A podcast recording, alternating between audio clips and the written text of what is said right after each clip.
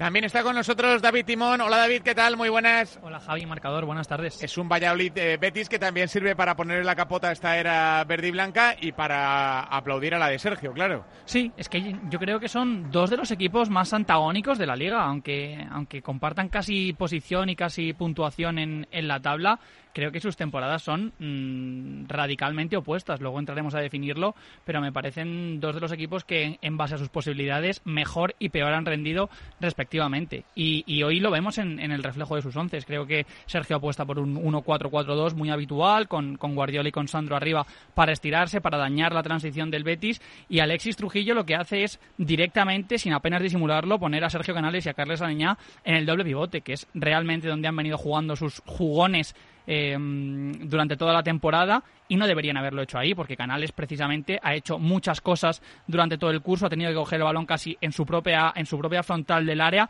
y terminar la jugada en el área contraria durante el grueso de partidos del año. Y esto es absolutamente inviable, menos aún con, con, todos los jugadores, toda la calidad, toda la materia prima que tenía el Betis para construir. Luego entraremos en detalle, pero bueno, yo creo que son dos de las dinámicas más opuestas que hemos visto esta temporada en, Primera División. no, pero efectivamente ahí está el punto, en, lo que pueda traer el Valladolid en verano y, sobre lo que pueda construir. Y creo que, que, los tiros, como estáis diciendo, pueden ir por ahí, porque Guardiola es un jugador muy autosuficiente, es un jugador que está haciendo muchísimas cosas para este Valladolid, porque es que realmente lo hace todo, es el que, el que coge el balón abajo, estructura el ataque, lanza la transición y tiene que terminar rematando porque casi no hay nadie más que, que la meta y eso a nivel personal no se ve no se ve traducido en goles, lo que significa que su valor está bajando y además tampoco está especialmente recompensado por el equipo porque digamos que todos van en una dirección y él va en otra. Entonces creo que, que tiene cierto sentido que vaya por ahí el tema, pero es que el Valladolid yo creo que a día de hoy y de cara a la próxima temporada, no sé que cambien mucho las cosas,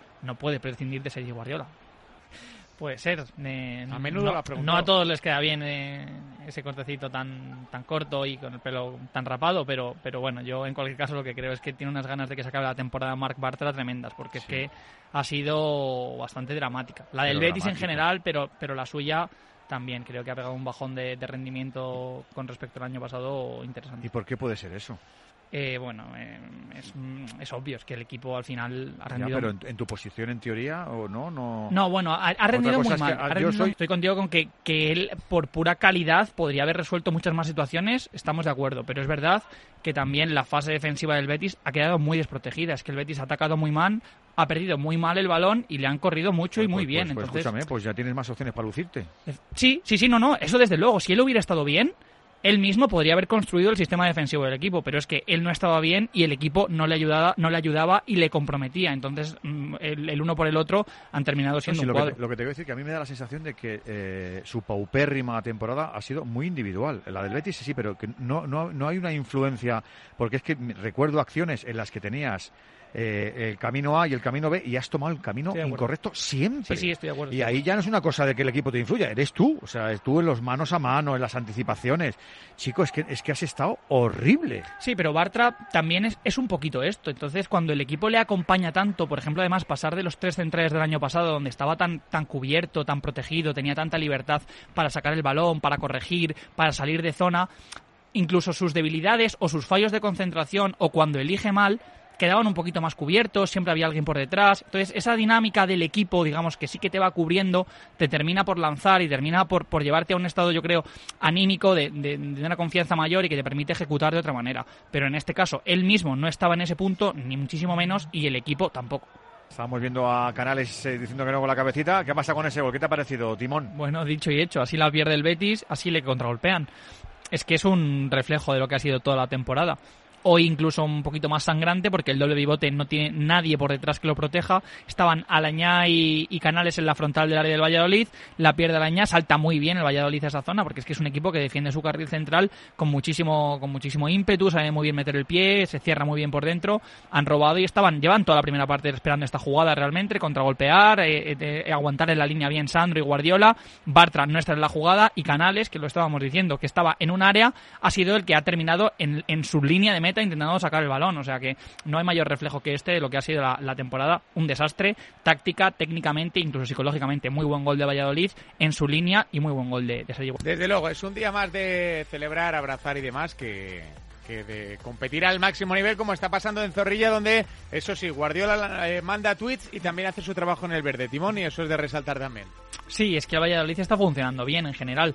No estaban siendo unos malos minutos del, del Betis, porque es que tiene muchísimos jugones, entonces los lanza todos sobre el campo, lanzas un, equipo con Alañá y con Canales en el doble pivote, con Nabil Fekir por delante, con Joaquín sujetando mucho en, en la banda, con Loren en, en, entre los centrales y Cristian Tello y Emerson, que hoy está de lateral izquierdo, cargando el lado débil, y tienes un equipo pues muy potente arriba. ¿Qué pasa? Que cuando pierden el balón es un absoluto desastre. Es que directamente no controlan su, su transición defensiva, el equipo no, no cambia el, chip de atacar a defender y cuando se quiere dar cuenta tienen el balón dentro de la portería. Entonces el Valladolid está defendiendo muy bien, muy juntito, aguantando eh, la escasa cuota de balón que tienen, porque el Betis ha tenido en torno a un 75% de balón y apenas ha fallado ningún pase. Es verdad que, que están teniendo una posesión con, con, cierto criterio, encontrando, encontrando huecos, encontrando el, lado débil con, con bastante continuidad, pero el Valladolid no se rompe en ningún momento. Aguanta, está, está muy juntito en su frontal del área y luego tiene a Sandro que se está moviendo muy bien y a Guardiola que es que prácticamente hace todo. Ya digo que descarga el balón, se gira, lanza la, contra y luego la termina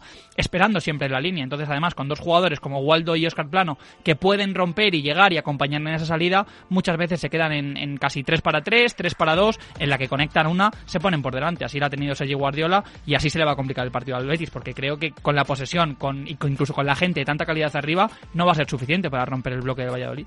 ¿Qué te parece, Timón? Que lo que ha hecho Sergio ha retrasado un poquito a eso es lo que ha hecho Sergio decía ha retrasado un poquito a, Alcaraz y va a jugar con, con Fede San Emeterio por delante que creo que tienen que ser dos jugadores muy importantes el año que viene tanto Fede con, con Alcaraz en el centro como Javi en, defensa, que es el que ha salido sustituido. Me parece que son mimbres muy potentes para defender bien, pero es que además al Valladolid le pueden permitir meter la pierna mejor, ser un poquito más agresivo en defensa y luego transitar, tener mejor pie para lanzar, para alzarse un poquito más, para ganar altura y para descansar un poquito lejos de su área. Así que veremos cómo construye Sergio, qué fichajes llegan, pero creo que estos tres en concreto tienen que estar sí o sí. Era constitutivo de, pitarlo. no lo ha considerado. No lo ha considerado, no lo ha considerado.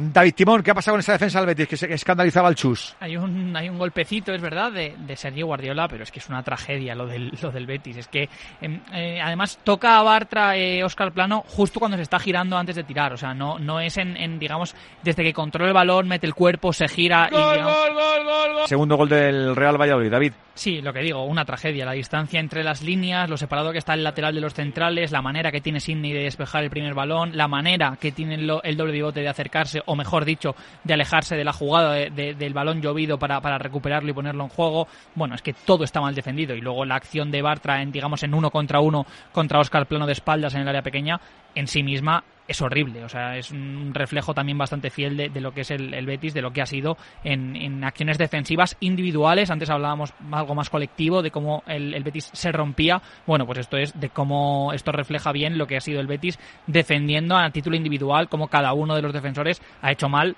su tarea. Estaba pensando en Joaquín, claro. Joaquín, a, cualquier futbolista veintiañero le dice, venga, pues este año lo tiro a la basura y el año que viene me pongo. Pero claro, es que eh, ¿cuánto le quedan a Joaquín para chufarse? A ver.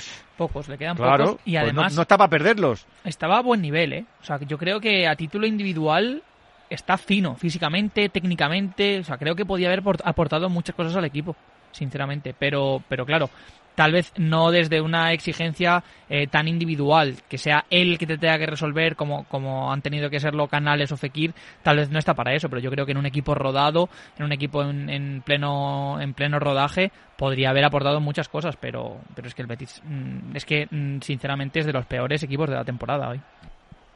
Sí, muy poquito. La verdad es que me encantaría decir otra cosa, pero es que mm, un, fin de temporada en, absoluta consonancia con lo que ha sido el resto del curso del, del Betis.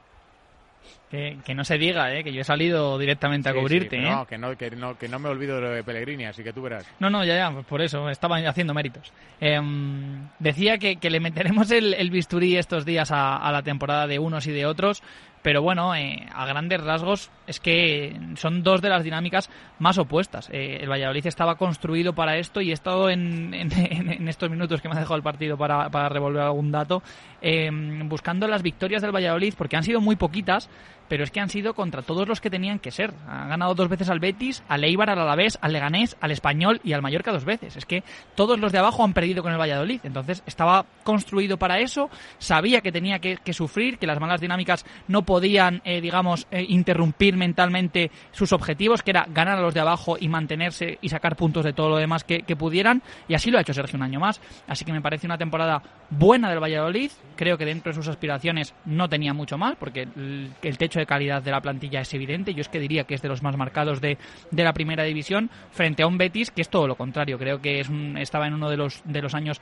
en los que más calidad bruta tenía en, en, su plantilla, con, con, fichajes potentísimos como el de Borja Iglesias, como el de Nabil Fekir, y se ha quedado en la nada. Creo que, creo que Rubi no, no supo construir el equipo desde ningún momento, o trazó líneas generales que, que, mm, que digamos, Em, evidenciaran una evolución y, bueno, digamos que mm, dejaran alguna sensación positiva al respecto y una vez se desmoronó todo eso, el, resto ha sido pura psicología y, pura cabeza. Así que hemos visto que el Betis ha completado para mí una de las peores temporadas de los últimos años. Un aplauso grande, David.